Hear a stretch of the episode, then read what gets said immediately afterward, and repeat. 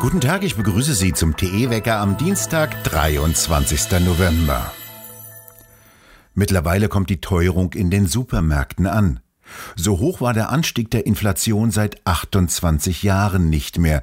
Im Oktober lag die Teuerungsrate bei 4,6 Prozent. Für den November erwartet die Bundesbank sogar eine Teuerungsrate von 6 Prozent. Nach ihrem jüngsten Monatsbericht vom Montag dürfte die Industrie zum Jahresende erlahmen, das Wachstum einstellen und das Bruttoinlandsprodukt gleich bleiben.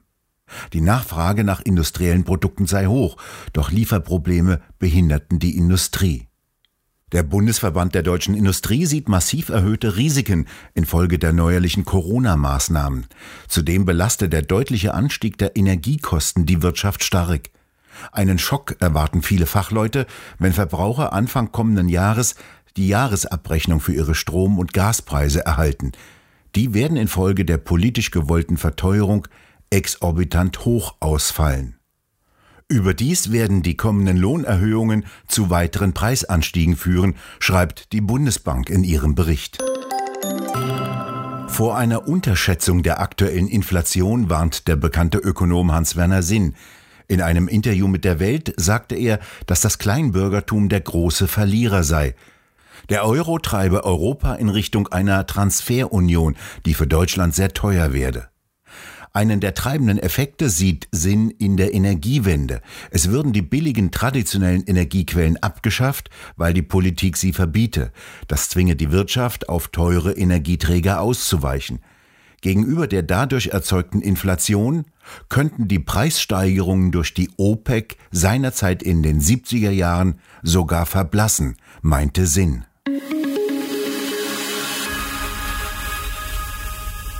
Heute Mittag will die Gewerkschaft Bergbau, Chemie und Energie ihre Forderungen für die nächste Tarifrunde präsentieren. Der Verhandlungsführer will die Forderungsempfehlungen für die Tarifverhandlungen in der chemisch-pharmazeutischen Industrie mit ihren 580.000 Beschäftigten vorstellen. Während der Koalitionsrunden hat nur die FDP ihre Umfragewerte leicht verbessert. Einem aktuellen Meinungstrend von INSA zufolge liegen FDP und Grüne jeweils mit 14 Prozent gleich auf. SPD und Grüne verloren demnach einen Punkt. Die FDP gewinnt einen dazu. Die AfD gibt einen halben Punkt ab und liegt bei 11 Prozent. Die Linke bleibt mit 5,6 Prozent gleich. Für den INSA Meinungstrend im Auftrage von Bild wurden vom 19. bis 22. November insgesamt 2096 Bürger befragt.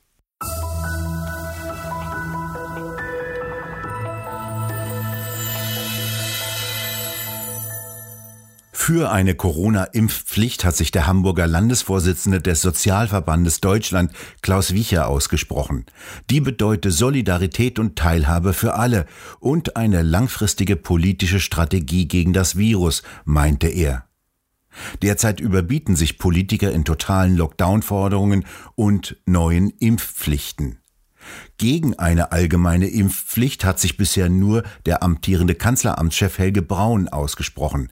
Er sei dafür, in Einrichtungen, in denen besonders vulnerable Gruppen seien, wie zum Beispiel in Pflegeeinrichtungen, so etwas zu erwägen und gesetzlich auf den Weg zu bringen, sagte Braun dem Sender SWR 2.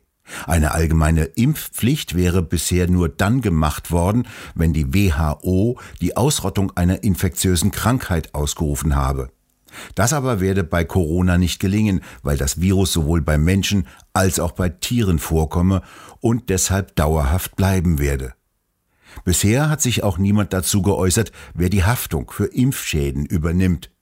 Die Hersteller der genetischen Mittel lehnen diese ab. In Österreich will Bundeskanzler Schallenberg ungeimpften Weihnachten vermiesen und ihnen verbieten, Geschenke in einem Laden zu besorgen, der nicht zum alltäglichen Bedarf zähle. Umfragen zufolge verliert die Regierung in Wien mittlerweile das Vertrauen weiter Teile der österreichischen Bevölkerung. Grund dürfte der Umgang mit der Corona-Krise sein. Vor der Krise musste zudem der ehemalige Kanzler Sebastian Kurz nach Vorwürfen der Bestechlichkeit und Untreue sein Amt verlassen. Er ebnete zuvor noch den Weg für seinen Gefolgsmann Schallenberg. Bis zu 75 Prozent der Bürger vertrauten inzwischen dem Bündnis aus ÖVP und Grünen nicht mehr, erklärte der Politologe Peter Filzmeier am Montag auf Grundlage verschiedener Studien. In Österreich gingen am vergangenen Wochenende in Linz 5000 Menschen auf die Straßen. Demonstrationen fanden ebenso in Salzburg und Bregenz statt, nachdem in Wien bereits große Demonstrationen gegen die Corona-Maßnahmen stattfanden. In Deutschland gab es in Sachsen gestern Abend in vielen Städten Demonstrationen gegen Corona-Maßnahmen.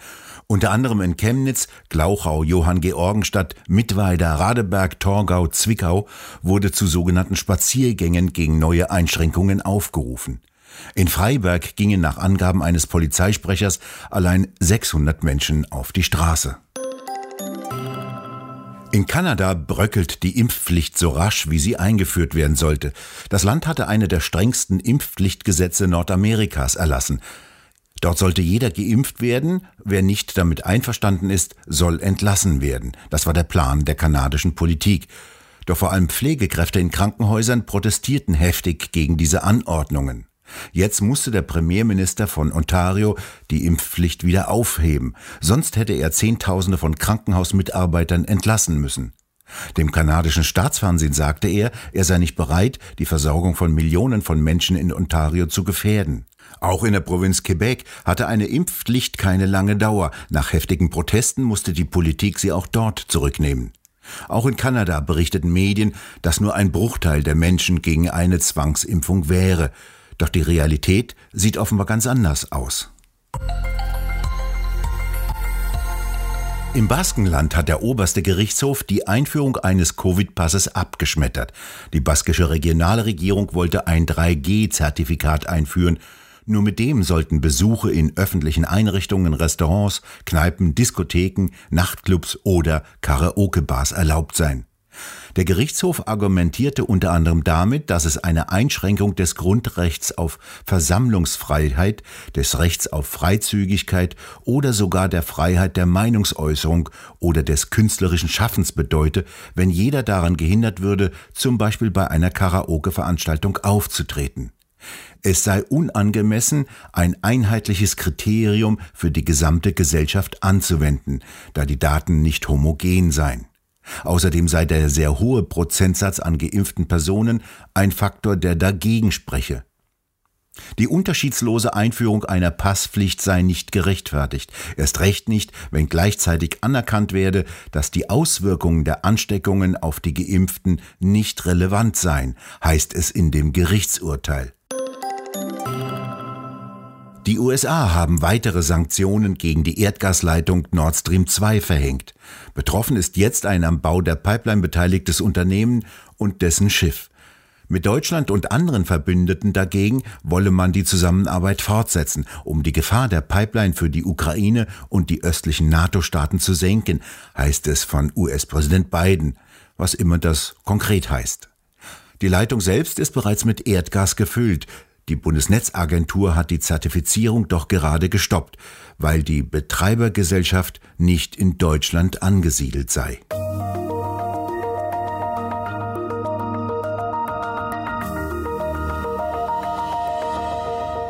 Einen Engpass bei Flugzeugen melden die Charterunternehmen, die Privatjets anbieten. Dort kann man Learjets oder Cessna Citations in allen Größen buchen. Doch die nehmen keine neuen Kunden mehr an. Denn seit der Corona-Pandemie gibt es immer noch weniger Linienflüge als sonst.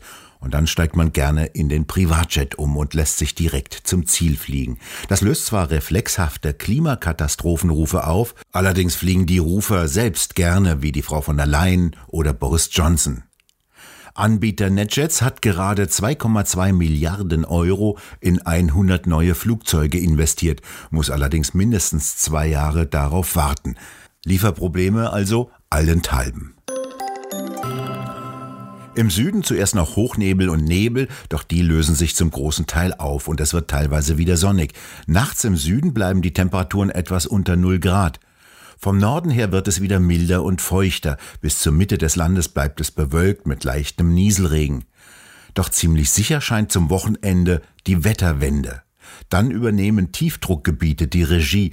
regieren mit Niederschlägen, die in den Niederungen teilweise als Schnee fallen, in den höheren Lagen durchweg als Schnee. Nur der Wind hat sich wieder schlafen gelegt, nachdem er in den vergangenen drei Tagen ein wenig die Windräder in Drehung versetzt hat. Die haben etwas Strom geliefert, aber jetzt herrscht wieder größtenteils Flaute. Der Strom kommt aus Kohle- und Kernkraftwerken noch. Wir bedanken uns fürs Zuhören und schön wäre es, wenn Sie uns weiterempfehlen würden. Wir hören uns morgen wieder, wenn Sie mögen.